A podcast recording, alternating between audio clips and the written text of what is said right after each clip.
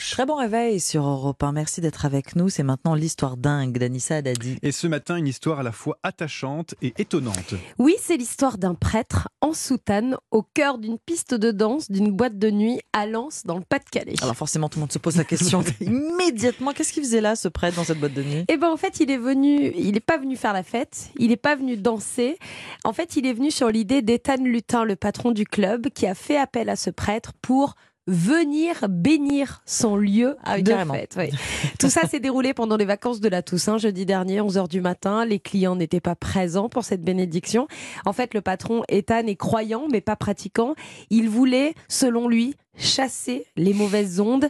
Il témoigne dans la presse locale, il dit je voulais faire quelque chose de symbolique pour chasser les mauvaises ondes et surtout le mauvais karma.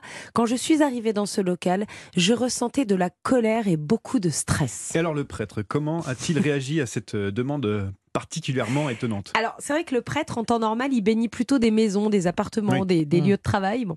Pour l'Église, la boîte de nuit est un lieu de débauche et de perdition. Mais comme le précise le père Florentin de Quitte, qui est vraiment euh, un prêtre très ouvert, il dit les discothèques peuvent être des lieux de, de rencontre où l'on passe aussi de belles soirées. Il s'est dit tiens, c'est vraiment très original comme demande.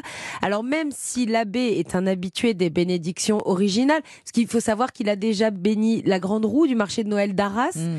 et ou encore un poulailler. Ah voilà, oui. sur bon, demande d'un C'est très très varié quand même. hein. C'est vrai que ce prêtre est vraiment très ouvert.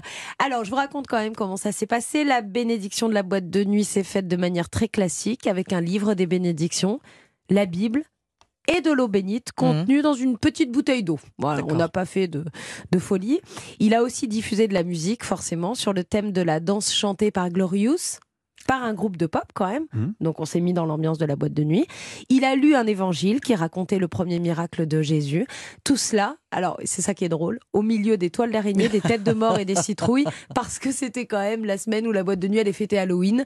Donc il était dans le décor d'Halloween au milieu de la boîte de nuit, il a béni cette boîte de nuit. Donc évidemment, on souhaite plein de bonheur. Nous, c'est notre bénédiction Ah à bah nous. oui. Plein de bonheur à cette boîte de nuit. On leur souhaite beaucoup de succès, la sérénité, et puis surtout bravo à ce prêtre. Ouais. Il Très a dû ouvert. quand même un petit peu, je pense.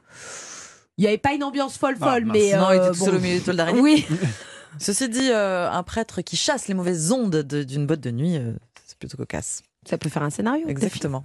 Merci beaucoup, Anissa. On se retrouve dans euh, 10 minutes un peu plus À pour la à météo. À tout à l'heure.